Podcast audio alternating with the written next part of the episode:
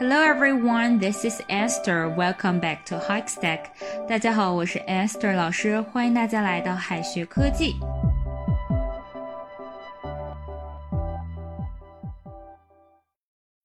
准备晚饭是 prepare dinner 还是 prepare for dinner 呢？正确答案是 prepare dinner，准备晚饭，而 prepare for dinner。 是为了吃晚饭而做准备，比如说哈，洗洗手。如果是出去吃呢，这个 prepare for dinner 还有可能是化化妆哈，换个衣服。prepare 它有一个固定表达叫做 prepare oneself for something，表示使自己在思想或者是身体上做好准备。prepare for dinner 就相当于 prepare yourself for dinner，意思就是准备吃晚饭，做好吃晚饭的准备。My parents are preparing dinner in the kitchen. My parents are preparing dinner in the kitchen. 我父母在厨房里准备晚饭。You should prepare for dinner. Okay, I'll get changed right now. You should prepare for dinner. 你应该准备去吃晚饭了。Okay, I'll get changed right now. 好的，我马上就换衣服。 准备考试呢，prepare a test 或者是 prepare for a test 都是可以的。但是呢，两者也有一些区别。prepare a test 意思是为了开展考试而做准备，比如说出题呀、布置考场；而 prepare for a test 是从学生角度讲的，指复习、备考等等。Did you prepare the test? Yes, I made up all the questions. Did you prepare the test?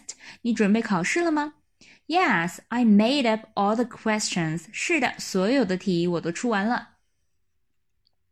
If you are preparing for a test, you better not stay up late. If you are preparing a test, you better not stay up late. 如果你在准备考试，最好不要熬夜。Ready 和 prepare 有什么区别呢？都是准备。Ready 呢侧重于准备好了，而 prepare 侧重于准备的过程。 Be ready for 除了可以表示准备好，还可以表示急需某事、渴望某事。比如说，I'm ready for love，意思就是我渴望爱情。其实很好理解哈，为了迎接爱情，我都已经做好准备了，那我肯定是渴望爱情的。到底是准备好还是急需或者渴望，那就要看具体的语境了。I'm not ready for the test，我还没有准备好考试。I'm not ready for the test。Are you sleepy? Yes, I'm ready for bed. Are you sleepy? 你困吗？Yes, I'm ready for bed. 嗯，我好想睡觉啊。I'm ready when you are，意思是我准备好了，就等你了。I'm ready when you are. I'm ready when you are. 你准备好的时候，我就准备好了，意思就是我已经准备好了，就等你了。Are you ready? I'm ready when you are. Are you ready？你准备好了吗？I'm ready when you are。我准备好了，就等你了。再拓展一些表达，ready money 意思是现金，ready money。Be ready and willing，积极肯干，be ready and willing。Opportunities are for those who are prepared，机会是给有准备的人的。